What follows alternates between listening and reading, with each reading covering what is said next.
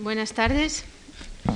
Eh, vamos a dar comienzo a la, cuarta clase, me parece, sobre este curso del dibujo y la estampa, eh, con la clase que se titula Del grabado al agua fuerte. Porque realmente, pues incluso desde un eh, punto de vista estrictamente cronológico, va así. Empieza el grabado y luego continúa y culmina con el agua fuerte. Y va a ser una clase en blanco y negro, no porque las diapositivas estén en blanco y negro, sino porque el grabado y el agua fuerte, como saben ustedes, es un arte en blanco y negro, mm, o eso es lo que parece. Haremos algunas incursiones por el color, porque el hombre tiende hacia el color de una forma natural y solamente eh, trabajan en puro, puro blanco y negro eh, artistas como Rembrandt, eh, como Durero, como Rembrandt, como Goya, ¿no? Son puros, puros, blanco y negro, luz y sombra. Por lo tanto, la clase de hoy es el blanco y el negro y los grises, ¿no? Y con esa variación tan mínima entre unos colores y otros es como se, como se expresa este arte también maravilloso, ¿eh? o por lo menos para mí también lo es, de la estampa, del grabado al agua fuerte. Y van a ver también que el título no está así solamente puesto al tuntún o por buscar un, orden, digamos, cronológico, ¿no? sino que también el grabado, del grabado al agua fuerte implica esa misma búsqueda hacia la independencia, hacia la libertad, hacia la expresión tonal, hacia lo atmosférico, que hemos visto que se daba también en el dibujo, en los días pasados empiezan tímidamente y enseguida adquieren la libertad y la independencia, la maestría, el virtuosismo y son capaces de hacer otras cosas y de inventar otras cosas también. Em, ¿Vieron? En los días pasados, eh, el día pasado que estaba dedicado a la estampa, pues eh, vieron el siglo XV, ¿no? que es el siglo en que aparece en que aparece todo esto, en que aparecen las técnicas de la estampación, de, si recuerdan, de, las, en Italia de las manos de los nielli, los pequeños eh, planchitas de metal, de plata o de hierro, eh, que se empiezan a imprimir y en el norte también pues las xilografías y el grabado sobre metal muy temprano y lo dejamos a las puertas o justamente en el, en el arco de entrada al siglo XVI en el norte creo que vimos algún ejemplo de Durero y en el sur algún ejemplo de Jacopo dei Barbari y de Campañola, que están ya artistas entre un siglo y otro. El grabado y el agua fuerte, en todas sus posibilidades, eh, pues han producido todas las estampas que han llegado hasta nuestros días.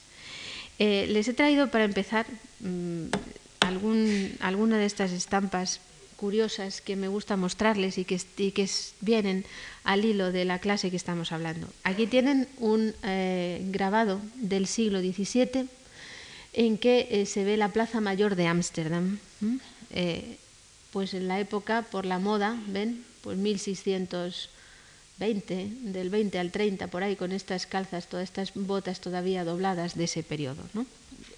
Y están aquí las pequeñas tiendecitas o más bien mm, eh, con mostradores que salen a la calle de eh, donde se venden estampas. Aquí, a ver si se ve. Aquí, es que no, no apunta muy bien esto aquí, pero bueno, lo ven en esta zona de la izquierda y en la parte alta, ¿eh? aquí, no me quiero entretener mucho, pero es que no le veo a... Aquí eh, aquí eh, está este perro, que era la insignia de Hondius. Y Hondius, como saben ustedes, era el gran estampador eh, holandés.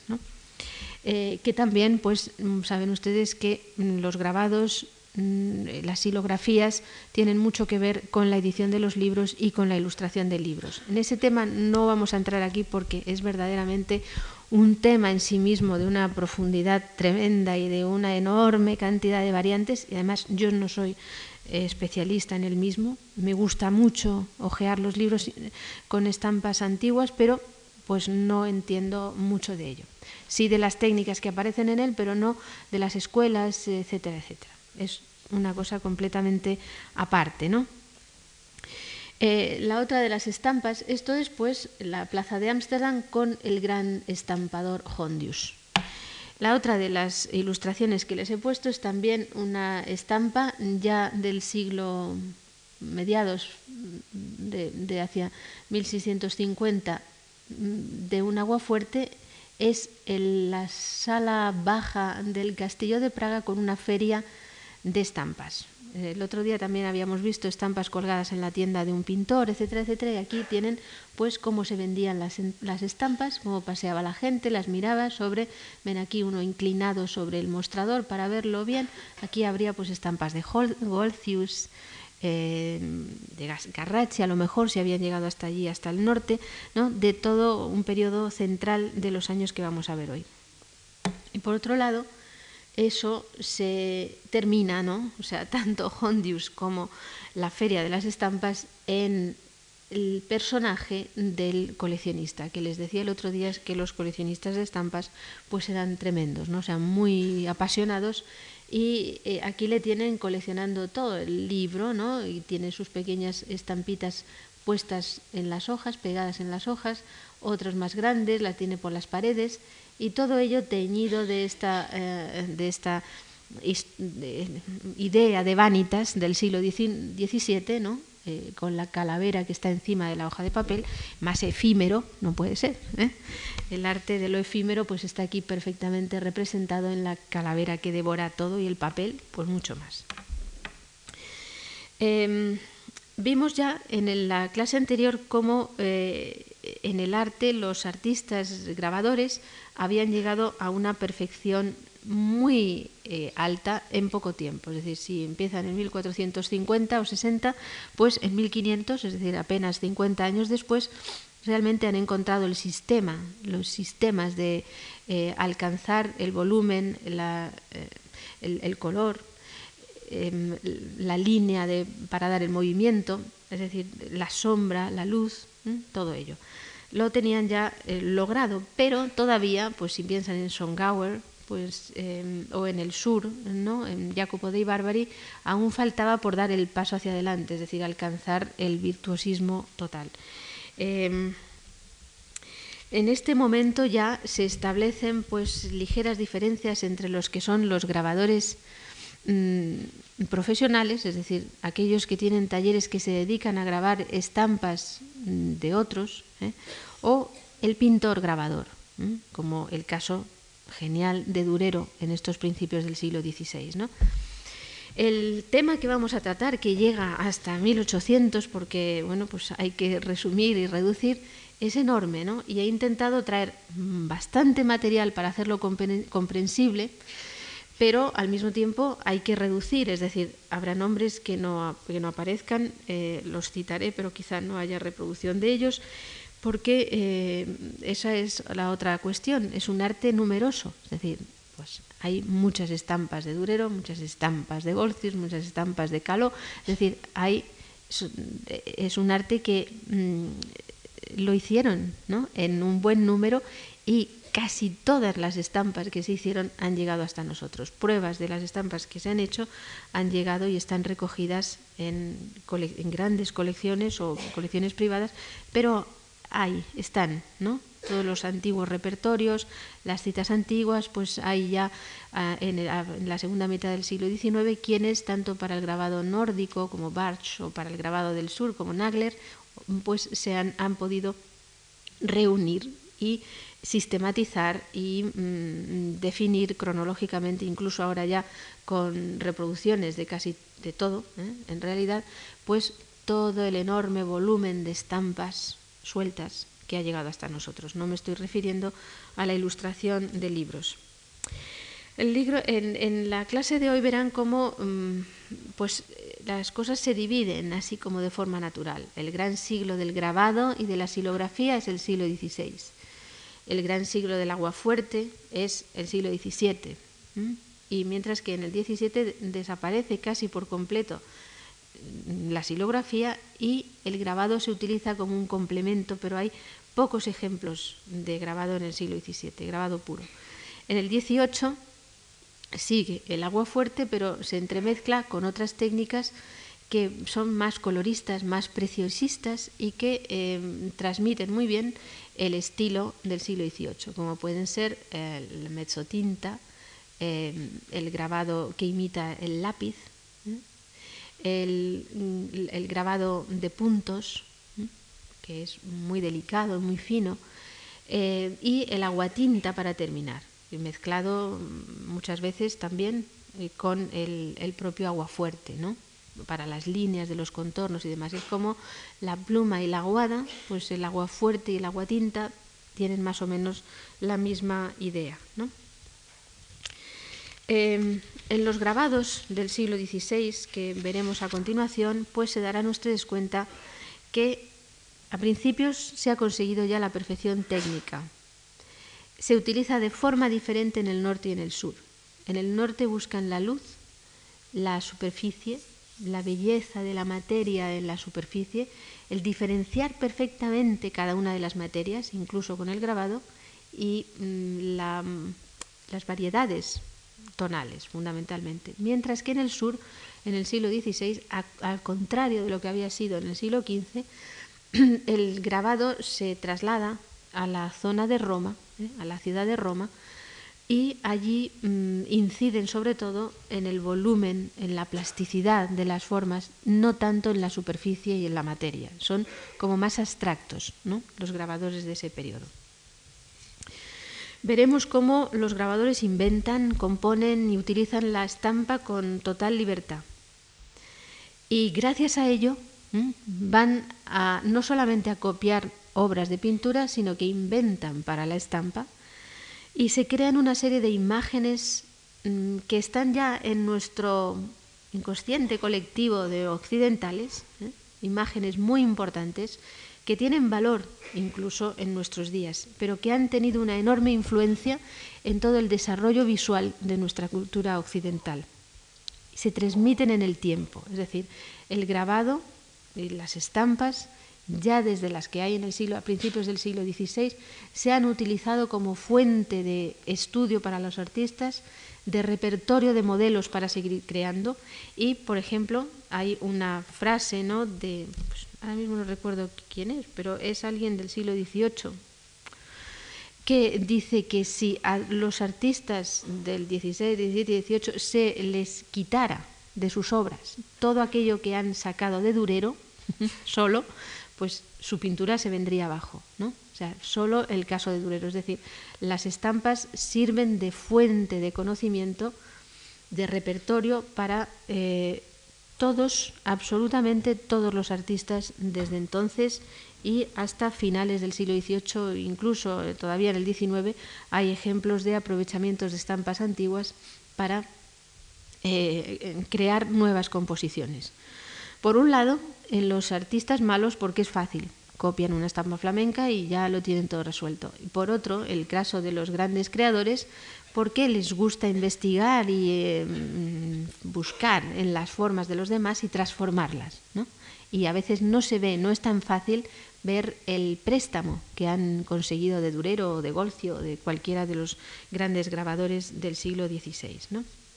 Es al mismo tiempo un material de belleza estética, fundamental porque se utilizan para la decoración, para tenerlos en las casas, para el rezo, etcétera, etcétera, y al mismo tiempo es un enorme material de estudio. El grabado sobre cobre utiliza, perdón, el grabado buril, es decir, incidiendo con el buril, que es un instrumento metálico muy cortante en la plancha, utiliza generalmente la plancha de cobre en el siglo XVI de forma generalizada porque es más suave, eh, y sigue siendo el medio más empleado. El gran grabador del norte es Durero y les voy a pasar pues algunas de sus ah ya tenemos aquí ¿eh? Mm, vemos siempre eh, estas, estas mm, pequeñas composiciones en grande, es decir, en, enorme, en monumental. ese caballo tiene em, el tamaño natural casi, ¿no? O sea, podría ser un caballo que pudiéramos montar aquí ahora mismo. Y sin embargo, esta, en este caso concreto, pues es una pequeña plancha de cobre eh, de aproximadamente 12 centímetros de altura por 10 de anchura, es decir, muy pequeña. ¿eh?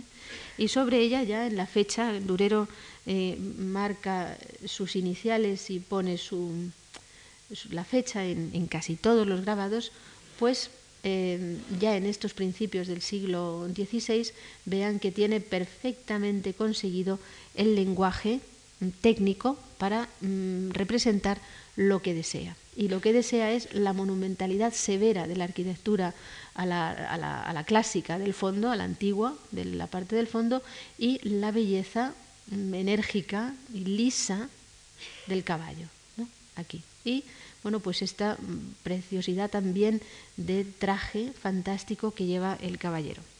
A propósito de la de las iniciales y de la ficha y de la firma y de la fecha que les decía también el otro día, piensen que los grabados habían surgido de los talleres de los plateros y de los orfebres, es decir, esos fueron los primeros que empezaron a grabar.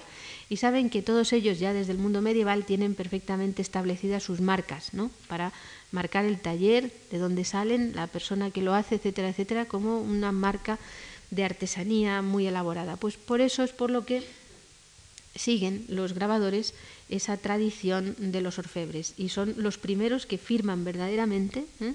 sus obras. Y de ahí pasa a la pintura y a, otras artes a continuación. ¿no? Por eso están a veces solamente las iniciales, ¿no? como Alberto Durero, ¿no?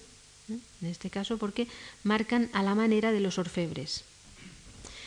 El pequeño caballo y el gran caballo. Y aquí, mm, a propósito de lo que les decía, bueno, es una obra en donde el artista estudia, pues, aparte de la belleza, que es lo que le interesa a Durero, como a todos los artistas, pues le interesa también el estudio de las proporciones eh, y la consecución de la perspectiva. Estamos, pues, en el Renacimiento, ¿no? Pero mm, miren este caballo tan precioso visto de espaldas, ¿no? Lo que se ve es la gran grupa del caballo y recuerden nuestras lanzas de Velázquez.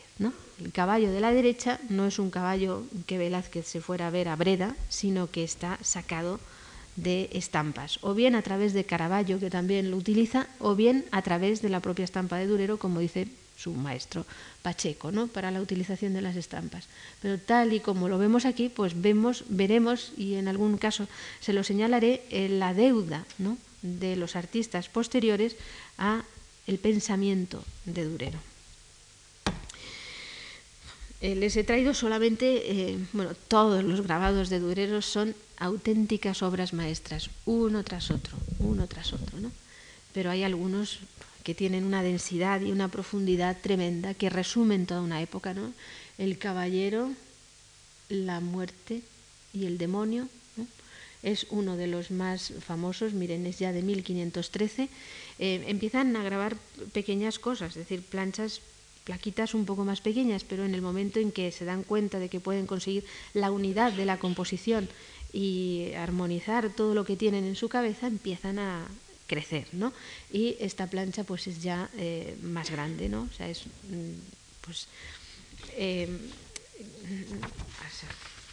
más o menos de este tamaño, ¿no? no llega, sobrepasa la cuartilla y no llega al folio, pero son obras ya eh, de un gran tamaño y bueno, fíjense la cantidad de toques del buril diferentes que ha tenido que hacer para conseguir esta composición, ¿no? Y lo que les decía es que va buscando pues todo, es decir, desde la materia, vean por ejemplo el paisaje al fondo o el caballo, ¿eh? Eh, la, armadura del caballero, hasta el movimiento, ¿no? porque es perfecto el movimiento del caballo, del perro corriendo, ¿no? es verdaderamente eh, Durero es un genio en todo, ¿no? Pero en el agua, en el grabado, pues es impresionante. Les he traído los más eh, impresionantes de todos ellos, la melancolía, ¿no? Este grabado tremendamente eh, centrado en la, eh, en la, idea de la creación del artista, ¿no? nacido bajo Saturno y melancólico, por tanto, ¿no? para esto, pues las mejores explicaciones las tienen de la mano de Panofsky, ¿no? Eh, si leen el Durero de Panofsky, pues verán la interpretación, interpretación de casi todo lo que pone Durero en este grabado. Pero hay un avance en Durero, es decir, no es lo mismo el anterior el que hemos visto del Caballero, la muerte y tal, tal, de este de melancolía, donde en el otro veían cómo le gustaban los efectos de claroscuro profundos. En melancolía va hacia la etapa ya más avanzada de su vida, donde logra, pues, fíjense aquí, por ejemplo, una mm, tonalidad plateada, la perfección de la luz y de la sombra, ¿no? Todo ello no ya con esa fuerza del contraste del claro oscuro, sino del gris hacia el blanco, ¿no? De la plata hacia, hacia el blanco. Eh, Adán y Eva es anterior, perdonen que estaba fuera, está un poco fuera de sitio, ¿no? Pero bueno, este es el gran estudio de las proporciones de Durero, ¿no? aparte de la belleza de toda la, de toda la escena. San Jerónimo en su estudio, ¿no? este eh, también es de anterior a Melancolía, y bueno, pues pueden ver aquí el estudio perfecto de eh, la luz y de la sombra y los reflejos de la luz en el muro de aquí, ¿no? que son, esto verdaderamente hay que verlo al natural, ¿no? porque aquí está muy bonito, vemos bien todos los detalles de la composición, la perfección de todo ello, pero claro, donde hay que verlo es al natural. También al natural se ve muy bien las pruebas que están tiradas por el propio Durero, porque debía de haber un pequeño defecto en su prensa, y imprimía como por bandas. Ven aquí que aquí todo hacia arriba pues hay una banda ancha. Y aquí otra y cruzadas que imprimen como un entramado que en algunos sitios ha, impreso un poquito más y eso es de Durero, es decir, tirado por él, por sus propias manos en su casa, en su taller. Bueno, este es eh, impresionante también, sobre todo por el paso, el, paisaje, ¿no? El paisaje alpino que pone en la parte baja y que es también el principio del paisaje grabado ¿eh? en, Durero no solamente lo utiliza para esto, sino que saca provecho para, a partir de los grabados, reproducir y dar, dar em, ampliación a las imágenes de grandes figuras de su época. Figuras como Philip Metham ¿eh? o Erasmo de Rotterdam, ¿eh? del año 26, ya miren, es muy tardío ¿no? este grabado eh, y bueno, pues él, que saben que es un hombre comprometido mm, políticamente, digamos, con, los con el movimiento religioso de su país, con el protestantismo, pues eh, reproduce y hace las imágenes de las grandes figuras de ese momento que pueden ser también eh, como él, ¿no? de, su propia, de su propio avance. Miren, por ejemplo, aquí esta zona de los libros, pues cuando piensan en el primo ¿no? de Velázquez, pues sí, Velázquez puede haber puesto dos libros encima de una mesa y haberlos copiado, pero también esta idea surge, surge del pasado, ¿no? Va metiéndose una con otra eh, desde, desde atrás. Entre los grabadores eh, alemanes, pues el siguiente, digamos, o sea, también cronológicamente, Em, y el que representa mejor la idea del grabado alemán profundo, porque Durero ya en este periodo ha estado en Flandes y él ha visto pues lo que es la luz sobre la superficie, como que se derrama, eh, en la ordenación rigurosa de las formas de tipo flamenco eh, de los países del norte, Países Bajos del Norte, lo que luego sería Holanda, ¿no? O sea que Durero tiene un, no es estrictamente un alemán, sino que funde Italia, funde Flandes con su propia formación. Mientras que Cranach, Lucas Cranach, eh, sigue siendo un artista más profundamente alemán y tienen aquí este grabado suyo, también temprano, de San, Juan Crisóstomo, y con la mujer y el niño, que también este tema lo hace mm, Durero en una estampa, pero él, pues vean ustedes, algo muy bonito, muy interesante de estos grabadores alemanes, que es la fusión de las figuras con la naturaleza. Y es una naturaleza romántica, entre comillas, eh, de bosque, em, con los árboles cortados, como este de aquí, ¿no? Y eh, bueno, pues es un grabado también perfecto, ¿no? Es un grabado donde ha alcanzado todas las posibilidades de la técnica igual que tenía Durero, pero es otra mano, es decir, es otro artista, trabaja de una manera diferente, sus modelos son otros, le gusta pues esto, este pelo rizado, ¿no? La, mm, cierto expresionismo de las formas, ¿eh? pero es un artista absolutamente eh, magnífico, ¿no? También. Em, en Flandes, pues hay mm, diferencias entre lo que son los artistas del norte, es decir, los que, como digo, luego sería Holanda, como es Lucas de Leiden, eh, que es el gran grabador de ese mm, momento. Está del revés, porque la L de Leiden eh, debe de estar mirando hacia el otro lado. Esta es eh, David, ¿no? tocando el arpa, y es un grabador del cual pues Durero también hay relaciones ¿no? entre ambos, porque es lo que más le interesa a Lucas de Leiden es utilizar esta trama finísima de líneas muy finas, muy unidas, para ir creando este tipo de luminosidad y de texturas, que luego tomaría Durero en sus años finales. Voy a pasarles el siguiente, que es un poco mejor. Bueno, también, como buen nórdico, es 1510, eh, de los países del norte, pues hace este grabado que no tiene nada que ver con la religión, ni con la mitología, ni con nada, sino que es como una escena eh, de género, con las vacas, los ganaderos aquí, el hombre y la mujer, que van a ordeñar a las, a las vacas. ¿no? Y es, un holandés, ¿eh? miren, la, parece casi Klimt, ¿no? Klee, miren la perfección de las vacas, ¿no? la organización del paisaje y esa organización perfecta que él tiene, pues está mm, producida también o ayudada por esa técnica minuciosa y suave del grabado, que se ve también aquí en esta gran composición de San Pablo expulsado de Damasco, eh, que es una plancha grande que alcanza ya casi en ella el medio metro, es decir, tiene 480 centímetros de eh, anchura. ¿no? O sea, es verdaderamente un, mm, un tour de force de lo que es el grabado en ese momento por el gran número de figuras que pone, los diferentes planos, el movimiento, el paisaje, es decir, verdaderamente eh, es mm, muy impresionante. Y en él, como les digo, en Lucas de Leiden, lo fundamental es el tono, ¿no? o sea, la, la búsqueda de la tonalidad e incluso, miren aquí este grupito de árboles, de efectos atmosféricos de la luz a través de los árboles, de la sombra, etcétera, etcétera. En el sur les he traído un ejemplo, en los Países mm, Bajos pero del sur, lo que luego sería Flandes, ¿eh? mm, está pues Gossaert.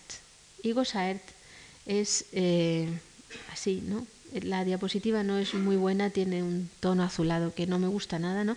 Pero este es Gossaert grabando el mismo, ya 1400 55, es decir, estamos en los años centrales, pero vean también pues cómo alcanza todo lo que él busca y em, esa forma a la italiana de la pintura de Gossart la transmite también en la belleza de los plegados, ¿no? muy minuciosos, en esta exageración de las formas, también en el grabado. Y es un grabado muy sencillo, es decir, él hace la figura y este es el modelado que le importa y deja el fondo completamente blanco sobre el que se destaca la, composición.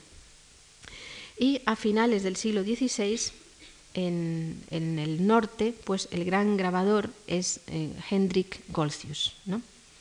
Y de él también se quedan pues, series, por ejemplo, de los dioses. Aquí tienen a Apolo, eh, grabados de tipo religioso, es decir, es un grabador amplísimo, es un grabador con una eh, obra enorme en todas las técnicas, todas las posibilidades, y le vemos ya, es pues, un artista del manierismo tardío, y ven la, forma, ¿no? el estilo que él emplea, pero el grabado pues es un grabado enormemente elaborado, muy fuerte, ¿no? Con, eh, em, empieza a emplear ya líneas de diferente grosor para producir pues por ejemplo aquí esto, ¿no? este enredo de las, de las nubes o el pelo, ¿no?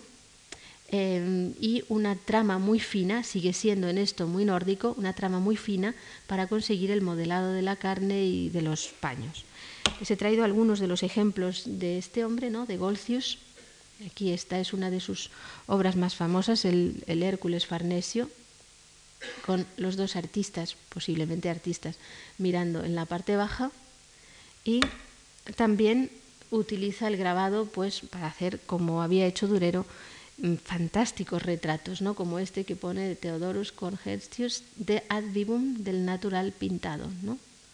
en latín. Y es mm, un grabado, un tipo de retrato que se va a establecer en el siglo XVII, en el cual el personaje aparece como dentro de un medallón, aquí todavía muy sencillo, pero después este tipo de retrato se empieza a complicar a lo largo del siglo XVII y del medallón pasan al medallón dentro de un marco con esculturas, con otras figuras y demás, y es un tipo de grabado alegórico también importantísimo.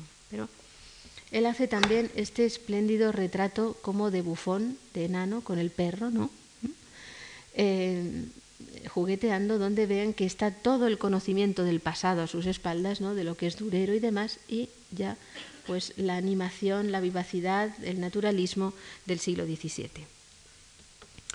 En Italia, en el sur, como les digo, el grabado es diferente. Hay también grandes personalidades del grabado como serían Jacopo dei Barbari, que viene del norte pero se considera por todos como un italiano veneciano, y Campañola, que vimos el otro día, y que bueno, les he traído otra vez para que los recuerden. A ver si pueden enfocar. Un poquito más, porque si no, no vemos la superficie. A ver, ahora, ahora, ahora. Sí, sí, sí, sí.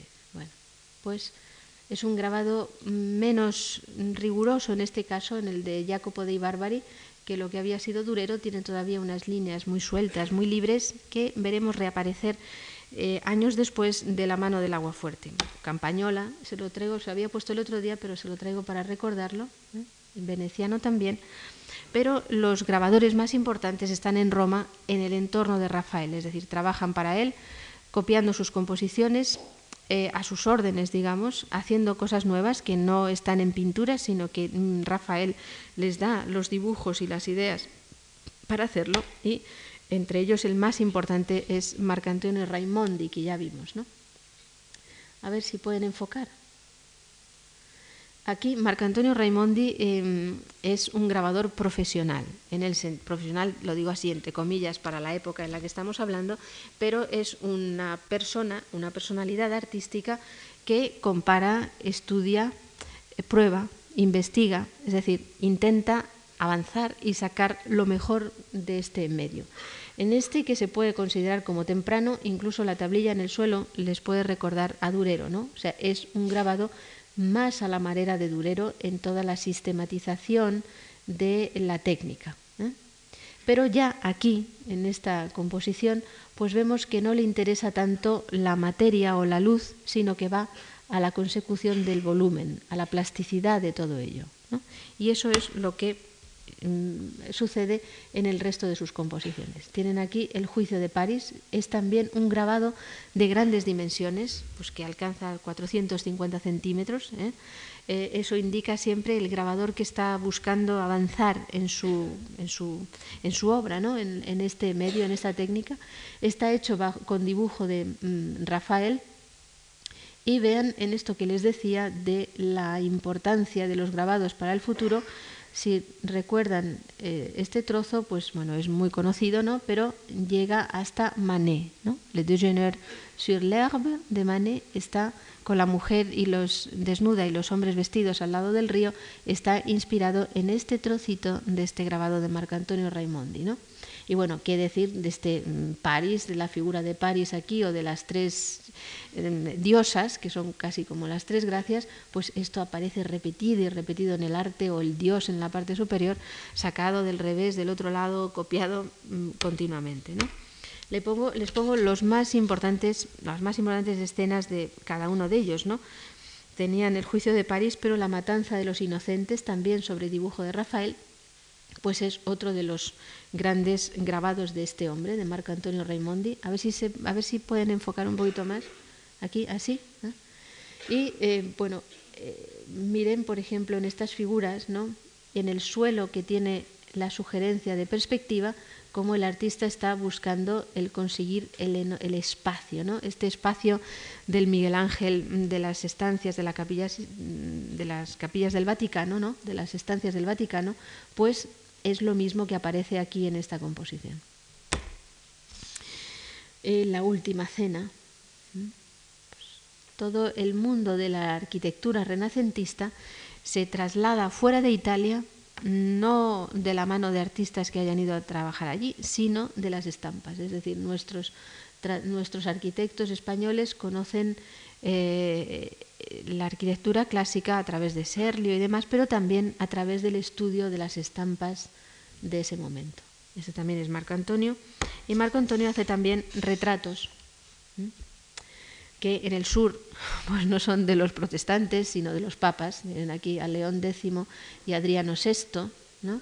y son retratos, en este caso, en este que tienen aquí, como mm, medallas, es decir, con una búsqueda de la antigüedad clásica, de la nobleza de, las medallas antiguas, pero pueden ser también, como este, retratos más eh, intensos a la manera de mm, Durero, ¿no?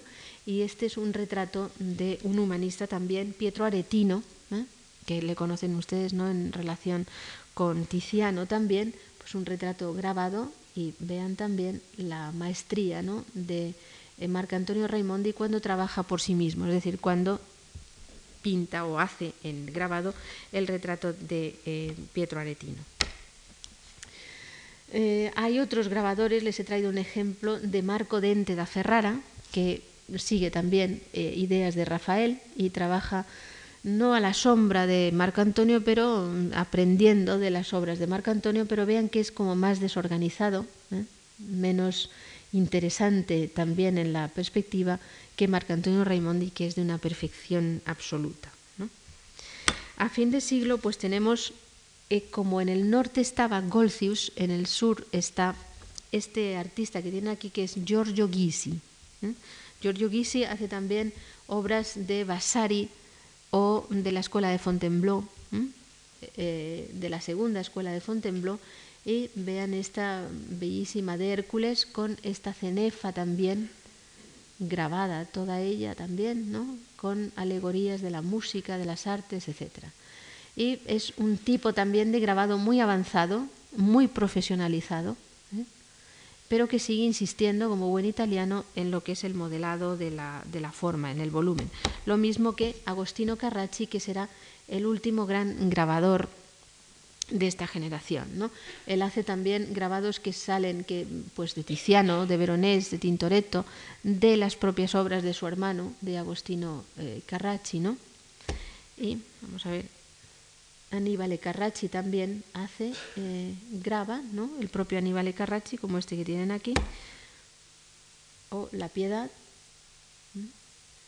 Y también como ejemplo y como cierre de lo que es el grabado en, Italia y en el norte, pues les voy a poner un ejemplo español. No sé si habré elegido muy bien y nuestros españoles no son mm, tan perfectos como los maestros extranjeros. Es Diego de Astor eh, copiando, ¿no? haciendo un grabado de reproducción de una obra del Greco. Tiene su interés, es decir, es muy interesante el sistema que él ha empleado ¿no? para pues, conseguir estos efectos del cabrilleo de la luz sobre la superficie que son tan típicos del Greco. ¿no? Pero debe ser una prueba, una impresión algo tardía porque se marca mucho la línea del contorno pero eh, bueno, pues es una obra interesante de nuestros mm, grabadores, ¿no? de los españoles, que van más enfocados en este momento a los libros, es decir, a la ilustración eh, de libros. Eh, junto al grabado y antes de pasar al agua fuerte, pues he pensado que era más interesante mm, buscar la otra técnica de estampación que mm, se puede comparar mejor con el grabado, es decir, con la, en, este, en el grabado es el buril que saca o que hace una línea dentro de la plancha de cobre y en la silografía es el, el artesano está sacando del bloque de madera pues pequeñas virutas para dejar la línea en relieve, pero eh, la imagen que sale de esa silografía tiene más que ver con el grabado que con el agua fuerte. Es decir, está más sistematizada, mm, es a pura línea lo que le interesa, lo mismo que el grabado.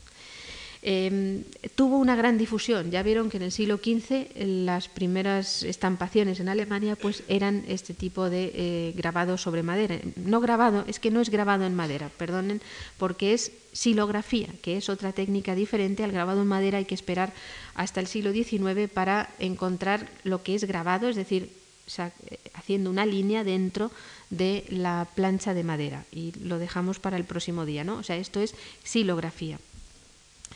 Tanto los artistas nórdicos como los italianos lo utilizan.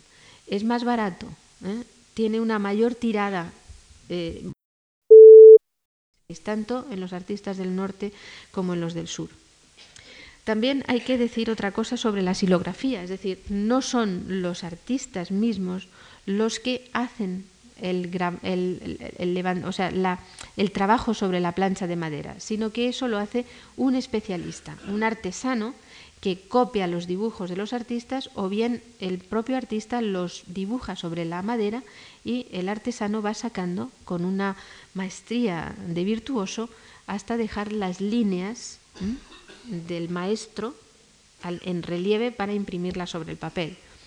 Todos los que hemos visto y más, pues han trabajado en silografía, haciendo también, o sea, llevando de la mano la silografía en la evolución del estilo del siglo XVI y del propio estilo personal de cada uno de los artistas. Eh, Durero, ¿no? Es eh, quizá el más impresionante, ¿no? El que ha conseguido que trabajaran para él de una forma más rebuscada, más sofisticada, pero no, mm, o sea, no torturando al que le está haciendo la plancha de madera, sino consiguiendo una técnica, haciendo un tipo de dibujo con el cual el artesano le pueda fácilmente grabarlo en la madera y se consigan los efectos de eh, movimiento, de luminosidad, de tonalidad que Durero quiere para estas composiciones. O sea, es Durero el que manda, es Durero el que está dirigiendo la mano del artesano. Es él el que encuentra un sistema de entrecruceamiento de las líneas, de claridad de la composición, mm, lo suficientemente elaborado como para llegar al gran arte suyo, pero de una sencillez que permita hacer lo que él quiere. No sé si me explico, ¿no? Miren este que es de la serie del Apocalipsis o los tardíos que a mí es del periodo de Durero que, más me gusta, que más me llena, ¿no? Como este de la Última Cena con esta grandiosa arquitectura en la parte superior en la cual Durero ha exigido o ha pedido o ha hecho este sistema aquí, ¿no? De líneas que lleva a la práctica el artesano pero que da perfectamente la monumentalidad de la bóveda y el óculo, ¿no? Recuerden, por ejemplo, la parte alta de las hilanderas, ¿no? La parte alta de las hilanderas está aquí. ¿eh? Eh, bueno, mm, este es un retrato también en, en, silografía de Ulrico van Hüller ¿eh? y también de Durero. Cranach, que le hemos visto como grabador, pues es también uno de los mm, artistas que también trabajan sobre la silografía. Y vean cómo son ellos, ellos, los creadores, los que imponen la técnica que tienen que hacer los que saben cortar la madera. Porque este grabado de Cranach pues no se parece en nada a lo de Durero. ¿no? Es un grabado mucho más eh, rebuscado, o sea, es un tipo de composición y de expresión eh, que busca pues, los rizos como metálicos, la textura aquí de la armadura, eh, que queda perfectamente definida como metálica, por medio pues, de estas zonas muy sombrías y de estos brillos, de estas grandes zonas blancas, eh, que son los brillos. Pero pues obliga también al que está cortando la plancha a hacer filigranas impresionantes, como es la cota de malla que lleva aquí el ángel en la parte baja, ¿no?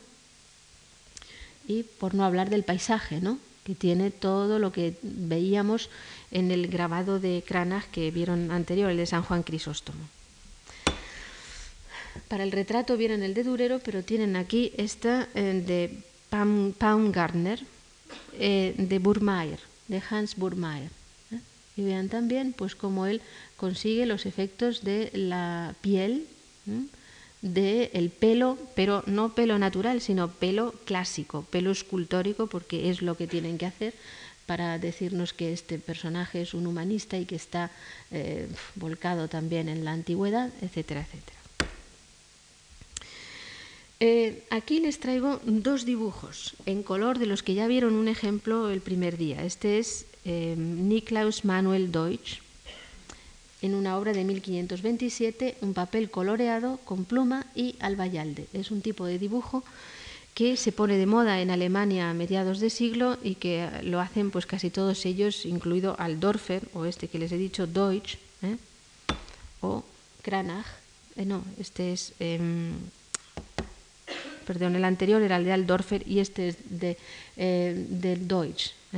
Y es también igual, pues, búsqueda de este colorido tan fuerte, de estos contrastes de color y de estos pequeños trozos de brillo mm, conseguidos con el albayalde. Este tipo de dibujo, que es mm, de una belleza colorística muy especial, lo intentan pasar también a la madera, es decir, quieren conseguir estos mismos efectos, pero en un medio que les permita tirar más y vender más número de ejemplares. Y ven que los maestros nórdicos pues son muy hábiles para ello. Hacen este tipo de silografía que se llama de chiaroscuro o claroscuro en el norte y en el sur, que veremos también a continuación, utilizando diferentes bloques de madera. Es decir, esto no es una silografía coloreada después a mano, sino que estos son bloques de madera, tres bloques diferenciados, uno para los contornos, otro para las aguadas más claras ¿eh? y otro para las aguadas más oscuras. Y los van imprimiendo uno encima de otro y consiguen estas, em, estas eh, estampas tan elaboradas y tan bellas que además las pueden hacer en el color que quieran. Es decir, unas veces imprimen esta estampa del San Cristóbal de Cranach eh, de color sepia, rojizo, oscuro y otras veces pueden utilizar tinta azul o tinta verde y varían y cambian y consiguen em, un mismo, una misma imagen muy diferenciada. Esta otra también de Cranach, ¿eh? pues en color verde, pero ya les digo que pueden cambiar y variar. Esta, también, esta es de dos bloques solamente, mucho más sencilla. Es el bloque de los negros, que son los perfiles, y el bloque de la guada, de las sombras, que es lo verdoso.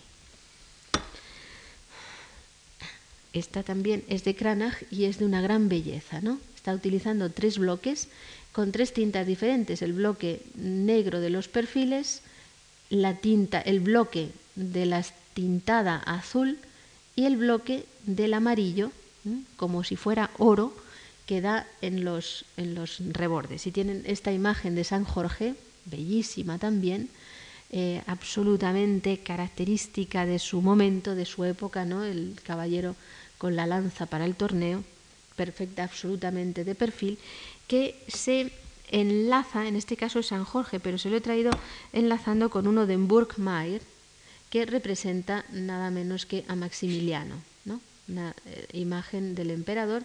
Aquí aparece la firma, pero es el mismo tipo de grabado, ¿no? El de oscuro con tres bloques, negro, el rojo de toda la aguada general y el amarillo para resaltar, para darle riqueza, ¿no? Este tipo de mm, grabado tiene muchas posibilidades, es decir, tiene la riqueza que han visto en los anteriores eh, o tiene esta expresividad tan fuerte que está producida por la línea ancha de la silografía y el movimiento pues, de este otro que es también de Hans Burmeier, de la muerte que eh, termina con los amantes, ¿no? que puede, es un triunfo de la muerte, vaya. Este tipo, en el norte, este tipo de, de silografía de chiaroscuro, pues llega hasta Golcius, o sea, todavía Golcius a fin de siglo hace este tipo de chiaroscuro. Lo tienen aquí en una imagen de Gorcios. Pero también en Italia, es decir, es una técnica tremendamente utilizada en la, Italia del siglo XVI y les he traído algunos ejemplos que van, pues Hugo da Carpi, que trabaja con Rafael ¿eh? y que, vean, es muy diferente del anterior. ¿no? En este mm, em, en esta silografía de tres bloques, ¿no? Está el negro, que deja los perfiles abiertos, además, está la tinta muy clarita, esta, y está la tinta más oscura. ¿eh? Y son tres bloques que se van superponiendo, primero uno, luego el otro y luego el otro, sobre el mismo papel. Y claro, exige un rigor y una perfección totales, ¿no? Para que la imagen no se salga de los bloques, ¿no? Eh, bueno, ven aquí que es, esto es Rafael de Urbino y su amante. Y es Hugo da Carpi, que es el más conocido de los mm, grabadores que hacen este tipo de, estampas. Eh, aquí el otro era de Rafael, esto es, vean, pues Parmillanino, ¿no? es Hugo da Carpi sobre un dibujo de Parmillanino. Eh, aquí lo mismo, este Diógenes fantástico, ¿no? También con tres eh, bloques de madera y de una fuerza espectacular. Pero hay un gran artista veneciano, Tiziano, que hace también eh, silografía de este color. Tiene esta aquí, ¿eh? firmada por él mismo y seguramente cortada por él mismo. Es decir, es un ejemplo raro y extraño eh, en la historia, pero miren, por ejemplo, qué belleza, ¿no? Aquí la parte del árbol, de hacer el tronco del árbol, pues como indica que no es un uno normal que va siguiendo una pauta, sino que hay una invención, ¿no? Ahí. Tiziano, esto ya es grabador profesional, es decir, Tiziano daba el dibujo y un grabador mm, artesano cortaba la silografía y Tiziano es de los artistas que eh, extienden sus ideas y sus composiciones a través de la silografía enormemente. También hace su propio retrato ayudado de otro artista de su estudio, Giovanni Pito. Y Beccafumi es otro de los maestros que hacen este tipo de composiciones, él mismo, ¿no? Beccafumi, el florentino, pues esa más suave, más blando y demás. ¿no? Pero es un tipo de silografía, la del oscuro, tremendamente de moda en el siglo XVI y muy extendida, pero que se cierra en el siglo XVI, es decir, no sigue adelante ni las planchas estas, en estos bloques de madera, se siguen imprimiendo en el siglo XVII porque pues, se, se destruyen con mayor facilidad que las planchas de metal. Y pasamos a la otra gran técnica, que es el agua fuerte. El agua fuerte empieza también muy a principios del siglo XVI. Es decir, los artistas empiezan a pensar de qué forma pueden eh, simplificar el proceso laborioso y muy caro, claro, del grabado a buril, por el tiempo que emplean, por la minuciosidad que exige y también por la concreción de los resultados. Es decir, más allá de lo que hace Durero o Golcius es difícil de llegar con el grabado, ¿no? Se cierra ahí en sí mismo. Y ya el propio Durero, a principios del siglo XVI, y los artistas italianos un poquito después, empiezan a buscar otras posibilidades, es decir, a investigar, a ver de qué manera pueden seguir estampando muchas estampas, que es lo que les interesa, más fácilmente, con menos trabajo. Y entonces descubren el agua fuerte, es decir, siguen utilizando la plancha de metal, pero en lugar de incidir línea por línea con el grabado, que es mucho más laborioso, como les digo, pues inventan el agua fuerte, que es utilizando sobre la plancha de metal una mano de un barniz especial, sobre ese barniz dibujan quitándolo con una aguja de mayor o menor grosor, dependiendo del tipo de imagen que quieren sacar, y una vez que han dejado por medio de la aguja una línea al descubierto del barniz, una línea de la plancha al descubierto, esa plancha la meten en ácido que corroe el metal y lo pueden tener más tiempo menos tiempo y da una línea más profunda o menos profunda. Eh, y además, a la vez todo, es decir, meten la plancha con todas sus líneas hechas mucho más rápidamente, con mayor facilidad, y lo pueden sacar más veces, meter, em, hacer primero una parte y luego otra, o volver a meterlo haciendo más negra una zona, volviendo a rascar, etcétera, etcétera. Y inventan el agua fuerte que tiene unas posibilidades asombrosas y que va además a ser mucho más dúctil como técnica a la idea de los creadores y al paso de los estilos, es decir, va cambiando también de acuerdo a cómo cambia el estilo de una forma mucho más directa. porque pueden dibujar directamente sobre la plancha y ese dibujo tan directo es el que luego van a recuperar una vez que se imprima la plancha en el papel. Pero como les digo, de entre los primeros, y no el primero que hace esto, está Durero.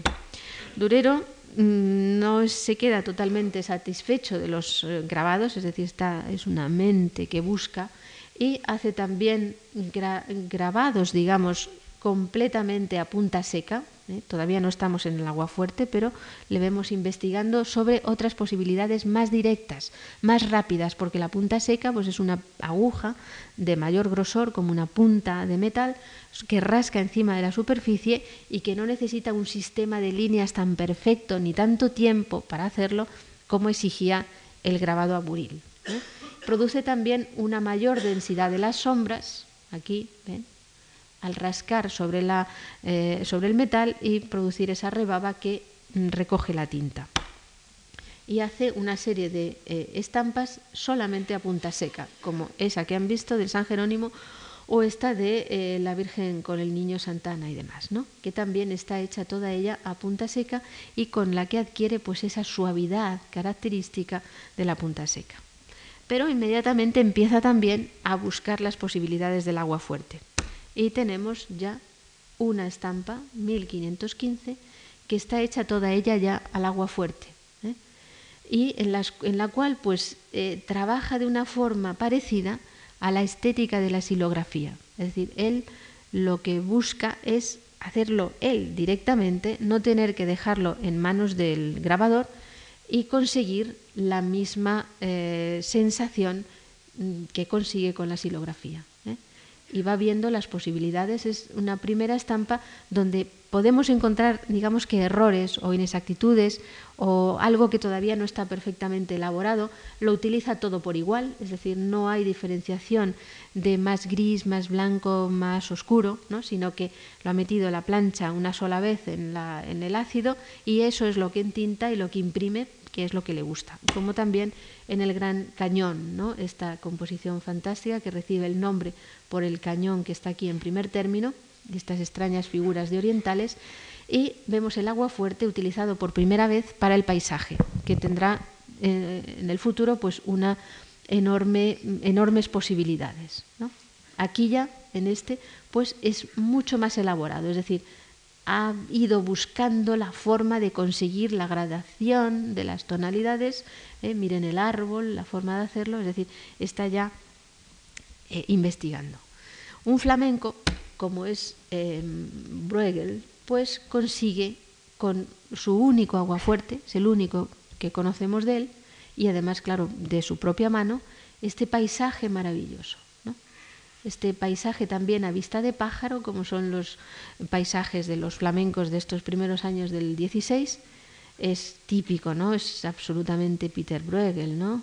Todo él, pero miren cómo ya está utilizando un sistema de líneas diferenciado para conseguir pues la oscuridad del primer término que dé paso al segundo mucho más atmosférico ¿eh? y la gradación hacia el fondo luminoso del paisaje. Es una obra buenísima, ¿no? Porque eh, es, única, es decir, ha hecho eso y nada más, y habiendo hecho eso solamente, pues ha conseguido esta perfección en la recreación de la naturaleza. A los alemanes, ¿no? Como eh, al Dorfer, eh, le veremos a continuación, este es otro, es la pero vean también las posibilidades que tiene su medio o al Dorfer, ¿no? que es muy sencillo en, la elaboración del paisaje, este de los dos árboles en el centro, recibe ese nombre, ¿eh? pero ya bueno, pues vemos cómo esto seguramente es que lo ha vuelto a meter otra vez en el ácido y ha rellenado el cielo, haciéndolo como más dramático ¿no? en esta zona. Y ya hay desigualdades, o sea, no está perfectamente conseguido, pero es ya el principio del agua fuerte y de él tenemos también este bellísimo aguafuerte de 1519, aquí. Ah, aquí está la fecha, es el pórtico de la sinagoga de Regensburg. Y consigue pues efectos que va a hacer muchos años después Rembrandt, por ejemplo. ¿no? en el, sobre todo en la sensación del claroscuro, ¿no? en la diferencia de la luz y de la sombra. Hopfer pues, utiliza el agua fuerte para este eh, retrato de Carolus, como está de moda llamarle, de Carlos V. ¿no? Tenemos aquí, toda esta zona de aquí pues está hecha al agua fuerte. O Daniel Hopfer también, este enorme, eh, esta enorme composición de la parábola de la viga en el ojo ajeno, muy claramente representada, ¿eh? pues está hecho también con esa técnica. Pero en estos ven, ven cómo hay los que experimentan qué posibilidades tiene ese medio y los que se atienen a seguir la técnica de la silografía o de una mm, facilitación del grabado. ¿no? Ya a fines del siglo XVI las cosas cambian, ¿no? O sea, empezamos pues con un eh, aguafuerte más pictórico, este es Blomart, y ven ustedes cómo incide, ¿no? Pequeños eh, toquecillos después, o sea, lo debe de meter otra vez, ¿no? Y consigue pues esa doble textura de un paisaje muy gris, muy pálido, muy claro, y luego pues zonas más oscuras y variación en las ramitas de los árboles. Eso se consigue pues metiendo y sacando muchas veces de eh, el ácido, ¿no? Volviendo a dar el esto y volviendo a meter y demás. Pero con todo es un proceso más sencillo que el del grabado y más directo, ¿no? Les permite mayores libertades y les permite también algo que buscan, que es que se parezcan a los dibujos, es decir, que se revele en estas eh, composiciones mecánicas, entre comillas, pues su forma de dibujar. Tienen aquí Blomat, está firmado, ¿no? Fecit, ¿eh? y es este tipo de rayas es típico ¿no? del agua fuerte. Son más anchas y no son tan, tan lineales y tan claras como la del grabado. Y sobre todo vean que estamos ante lo que es como un dibujo, ¿no? con la misma libertad, las mismas abreviaciones de un, de un dibujo. Golcius hace unos aguafuertes muy bellos de paisajes en los que utiliza también mm, dos planchas, es decir, la plancha del aguafuerte y luego otra que debe ser de madera, un bloque de madera, para darle una tonalidad diferente.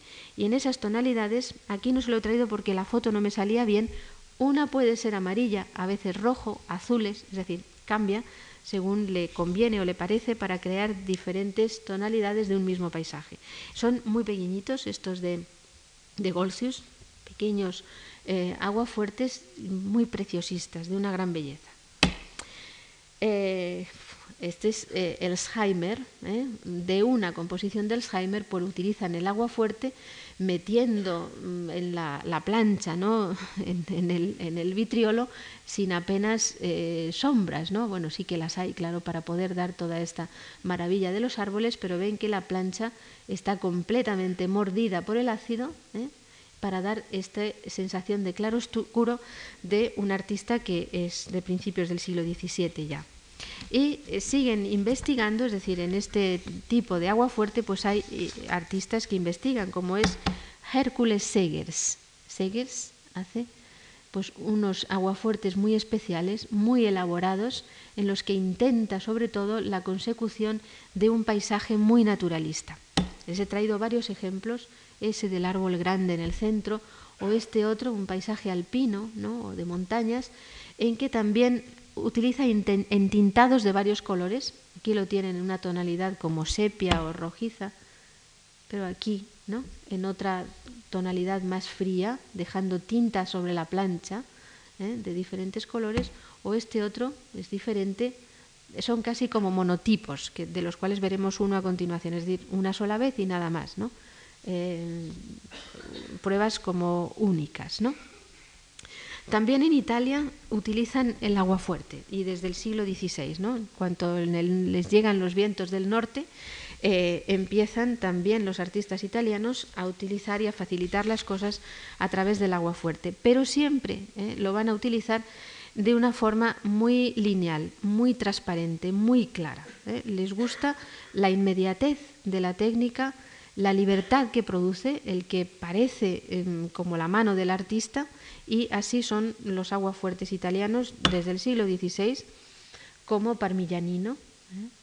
bellísimo aguafuerte de, él, o el otro del entierro, donde está mm, buscando una estética como el grabado, ¿no? pero muy transparente, muy delicado, plateado. Utilizan una tinta como de color gris plateado para conseguir eh, este, este efecto. ¿no? O Procaccini, Giulio Cesare Procaccini en el norte de Italia. Aníbal Carracci, les paso los ejemplos de los grandes artistas de ese periodo. Aníbal Carracci es grabador, el mismo, ¿no? ya lo vieron antes o Guido Reni, Cantarini. Vean qué sencillez, ¿no? y así llegan hasta el Tiepolo. El siguiente pues es Salvatore Rosa. O Pietro Testa. Ah, vamos a cambiar de, carro y no quiero tenerles a ustedes mucho tiempo, pero es que es una clase muy larga, muy grande, de mucho tiempo, ¿no? Y, y tal. Pietro Testa es un grabado muy fuerte. ¿eh? Eh, él graba con una aguja ancha para conseguir esta línea muy profunda dentro de la plancha, pero casi siempre son mm, aguafuertes a la primera, es decir, de una sola vez. Metidos en el, en el ácido una sola vez o máximo dos, pero no andan buscándole tres pies al gato, como hará Rembrandt, que vamos a ver dentro de inmediatamente. Maratti ¿eh? también. Y los franceses pues siguen la misma línea, pero vean que son pues dentro de su estilo, como Belange, uno de los mejores grabadores de, de, todo este siglo XVII, o Claude Vignon, que utiliza un grabado, eh, un agua fuerte, voy a utilizar el término agua fuerte porque son aguafuertes para producir contrastes muy fuertes de luces y de sombras, porque es un tenebrista, ¿no? es un maestro del tenebrismo. Pero he traído también algunos ejemplos de los españoles. Por ejemplo, Carducho, ¿eh? Vicente Carducho, pues miren qué bonito, ¿no? O sea, qué agua fuerte, más ligero, más rápido, vibrante, como son nuestros españoles. Es decir, la superficie se mezcla como en el fondo, es todo luz, movimiento, pero también lo hace Cano, ¿eh? Alonso Cano, de la misma forma casi que Carducho, eh, o Rivera. Rivera está a caballo entre Italia y España, trabaja, de, trabaja como un italiano en realidad, pero bueno, le ponemos entre los españoles. Eh, es, es eh, quizá el que, del que hay ejemplos más elaborados y más bellos, ¿no? Hasta Giordano, a final de siglo, trabajando también pues de la misma forma muy sencilla y muy rápida, ¿no? Castiglione es mucho más elaborado, es decir, Castiglione, que es un artista genovés, que hace composiciones como de género, con animales y demás, en los grabados pues los dedica a composiciones más estrambóticas, más extrañas, como esta de Circe o la de Diógenes. ¿eh? Miren cómo utiliza el agua fuerte pues para conseguir estos efectos muy suaves, como de sombras, que son los que a él le interesan. Y en él llega hasta el monotipo, es decir, es el creador del monotipo, que es el, entintar una plancha, imprimirla y ya está, nada más, ¿no? Eh, se destruye, es decir, una vez entintada la plancha, dibujado encima de la tinta e impreso eso, pues se consigue esto tan bello, ¿no? Y tan directo y tan rápido, pero una sola, no puede sacar más de ella, ¿no? Y de la mano de Castiglione pasamos a Rembrandt, ¿no? O sea, al norte otra vez, porque Rembrandt es verdaderamente el gran creador, el gran utilizador del agua fuerte de una forma mm, en que se van viendo los pasos de su mente de artista, en que lo está utilizando para ir creando, cambiando, alcanzando algo diferente a la primera eh, mm, plancha que sale del ácido. De las tres cruces, bueno, hay también aguafuertes de Rembrandt a la manera italiana. Saben que él es un gran admirador del arte italiano y tenía ejemplos de arte italiano y aquí tienen pues una plancha muy transparente, muy ligera. ¿eh? Con, seguramente la mete dos o tres veces en el ácido, ¿no? Para, porque hay gradación de colorido y demás y sombras en la parte alta, pero es muy transparente. Pero lo suyo es seguir investigando en el tema, ir cambiando, una y otra vez. Y aquí tienen pues este enorme aguafuerte de las tres cruces en el cual, aparte de emplear papeles diferentes e incluso pergamino, papel japonés, papel de diferentes texturas para conseguir pruebas diferentes y a ver cuál le satisface más, él cambia mucho la composición, em, bruñe la superficie también, ¿eh? y les he traído pues el tercer estado, el cuarto y el quinto, en que verdaderamente pues toda la composición está como fundida en la luz, la corta, la parte, eh, digamos, con, la, con el bruñidor, ¿no? O sea, rompe todo lo que había hecho y consigue solamente la sugerencia de la multitud, pero lo que le interesa es el Cristo eh, disuelto en el aire. También lo hace en el retrato. Tienen aquí este fantástico de retrato de Jonge, otro artista, en el segundo estado, pero también en el tercero, eh, pues insiste por aquí arriba y da toques y utiliza también punta seca, o en el cuarto estado, ¿no? ¿Eh? que va cambiando todo, desde la expresión hasta el sentimiento, el sentido, la, eh, como si estuviera cambiando delante de él, ¿no? El personaje según va eh, introduciendo más elaboración de la plancha o menos, ¿no? También el agua fuerte le sirve para eh, los paisajes, donde también hay mucha elaboración, es decir, este no es solamente la primera la primera mordida del, del, ácido, sino que aquí, bueno, ha vuelto a meter, ha utilizado punta seca, ¿no? Pero todo ello para conseguir pues la naturaleza, ¿no? que es la base del siglo XVII. San Jerónimo, ah, otro paisaje, perdón, y cerramos con las mujeres, esta serie de las dos mujeres bellísimas, ¿eh? la negrés se llama esta, la, negra, y mm, San Jerónimo y el astrónomo, que es verdaderamente pues el máximo de las posibilidades de efectos luminosos desde el negro profundo hasta la luz del ventanal, la luz, digamos, divina, no ya natural, ¿no? y su reflejo en el personaje aquí en primer término.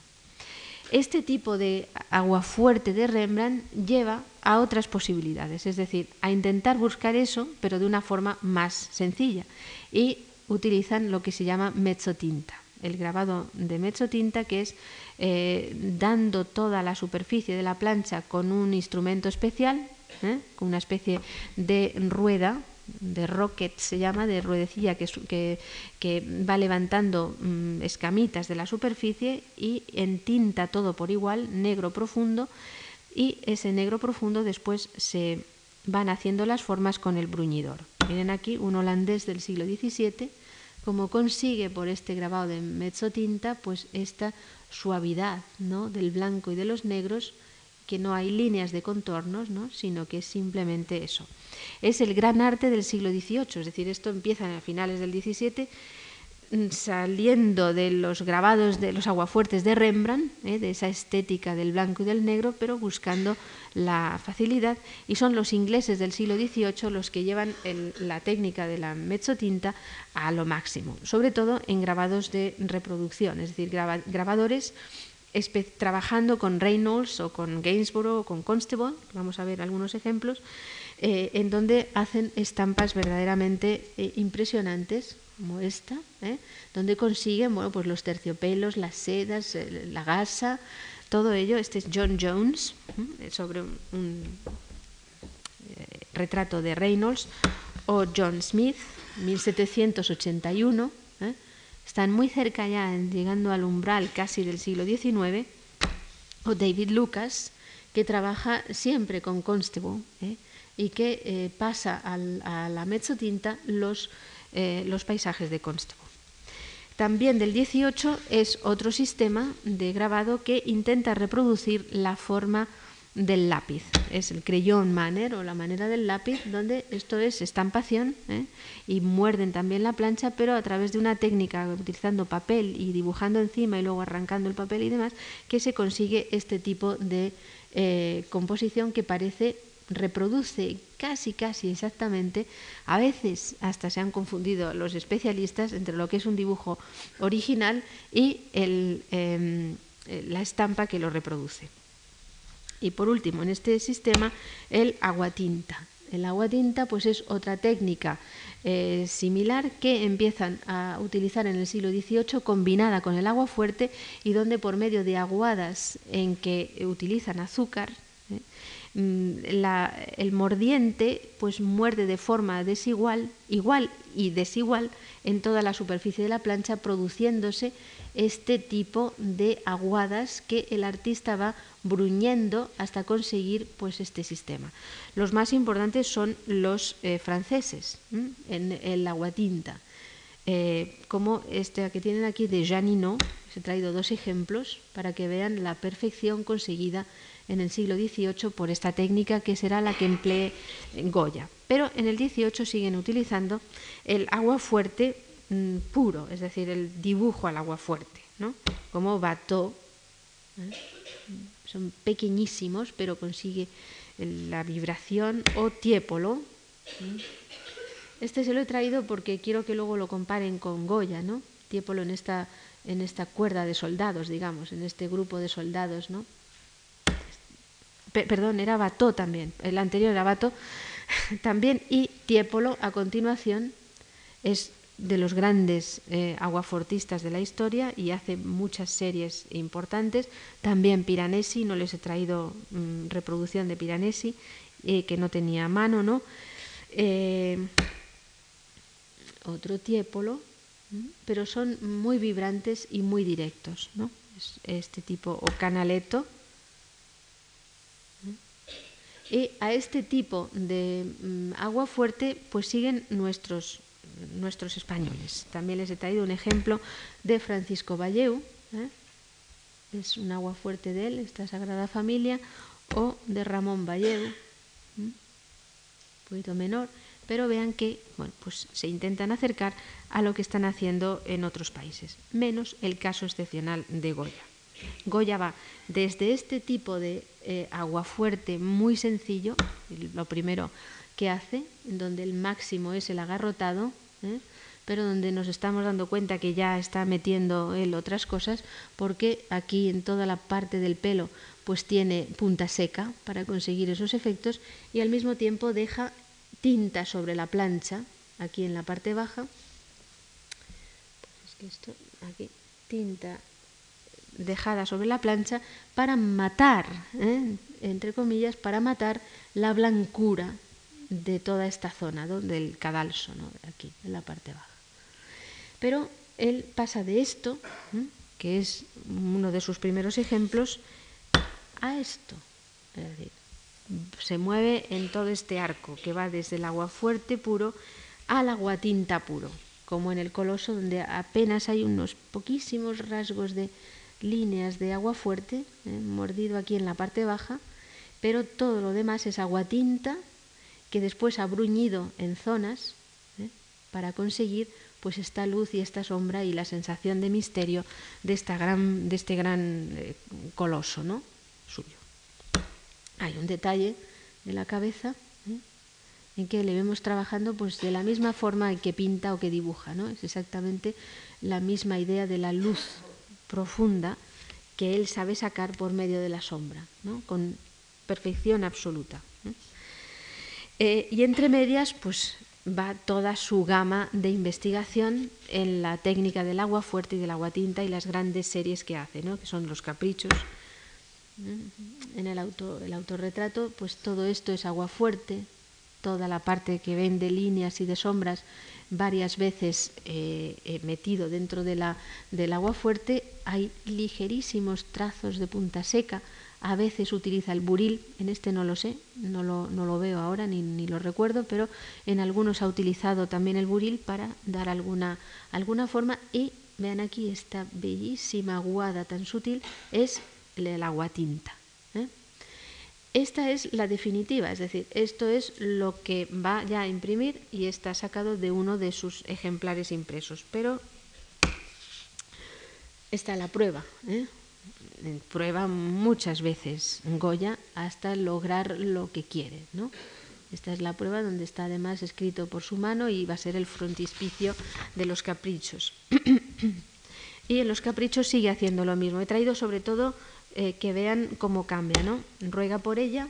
Tienen aquí para empezar la prueba, es decir, él ha hecho unas líneas al agua fuerte varias veces porque hay líneas y luego sombra mucho más fuerte y después el agua tinta que rodea todo incluso entra dentro de las figuras Y fíjense sobre todo aquí en la falda. ¿eh? Ven aquí la falda de la prueba de estado que él ha sacado para ver cómo está y la definitiva, pues ha bruñido toda la falda y ha oscurecido el fondo todavía más para hacer mucho más evidente lo que le está sucediendo a ella, ¿no? La venta de la joven por la vieja Celestina. O sea, siempre es la idea detrás del asunto. Aquí he traído esta junta porque es aquellos polvos tienen la prueba aquí al principio y vean que después también ha buscado, mm, bueno, ha matizado algo como que esto sucede en el interior de una iglesia, ¿no?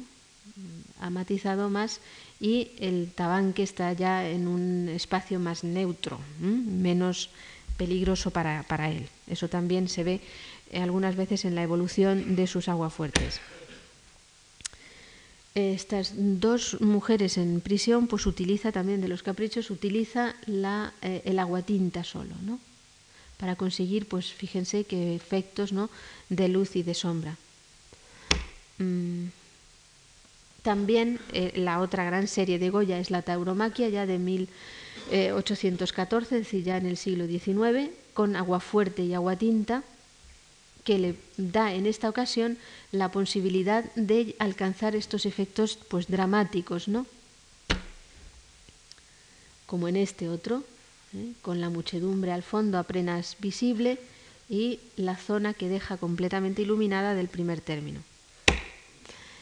Eh, otro de la tauromaquia, más sencillo, ¿no? Los primeros tienden a ser menos, menos elaborados en toda la, en toda la tirada del agua fuerte y tenemos también los desastres donde les he traído pues la cuerda de presos para que vean la similitud con el aguafuerte de Bató, con aquella grupo de soldados pasando por el paisaje que posiblemente lo ha visto. Es decir, esto les indica que Goya es un gran creador, pero también mira ¿no? a los otros, a sus contemporáneos y, a los, y al arte del pasado. ¿no? Incluso aquí la técnica que utiliza está tan cerca de la de, la ¿eh? sin apenas, bueno, no hay agua tinta, ¿no? pues que debió de tener una estampa de Bato delante de su vista. En los, en, los en los desastres les he traído el de Agustina de Aragón, la primera versión que él hace, o sea, la prueba que él hace donde la mujer está contra este espacio totalmente blanco, ¿no? bellísimo, y vibra contra, contra la luz del fondo. Luego le pondrá agua tinta ¿eh? para matizar la, la escena. Y de los desastres, perdón, de los disparates, bueno, esta escena es interesante, la de las brujas, o la del gigante, donde se ve muy bien cómo trabaja, con una enorme sencillez, ¿no? esto ya son los disparates, son posiblemente de 1819 o 20, ya bastante tardíos. Y para terminar, les traigo uno de los disparates en su primer estado, es decir, una prueba suya, donde acaba de dejar los trazos del agua fuerte y el agua tinta. Y le ha quedado, miren aquí, ahí, el árbol un poquito difuminado contra el fondo. ¿eh? Entonces ha hecho una segunda prueba matizando el agua tinta y aclarando el árbol y el grupo que está alrededor de él. ¿eh? Esto es Goya, o sea, esto es él, él, una prueba suya, tirada por él. Y vayamos a la espantosa prueba ya de la primera tirada, pero que la primera tirada es de 1872, ¿no? Ya es una tirada buena, es decir, es una tirada de grabador profesional que ha entintado bien la guada, ¿no? que ha dado el arbolito, etcétera, etcétera, pero la prueba ha perdido la vibración del artista, ¿no? del creador que está detrás. Yo, yo, estoy contraria, soy contraria por completo a las pruebas que han tirado otros, ¿no? porque no sale la mano del artista, no sale nunca. ¿eh? Es preferible tener una foto, uno, buena en su casa, de una primera tirada de Goya que una tirada muy tardía. ¿eh? Bueno, y con esto terminamos la, la enorme y larguísima clase del agua fuerte.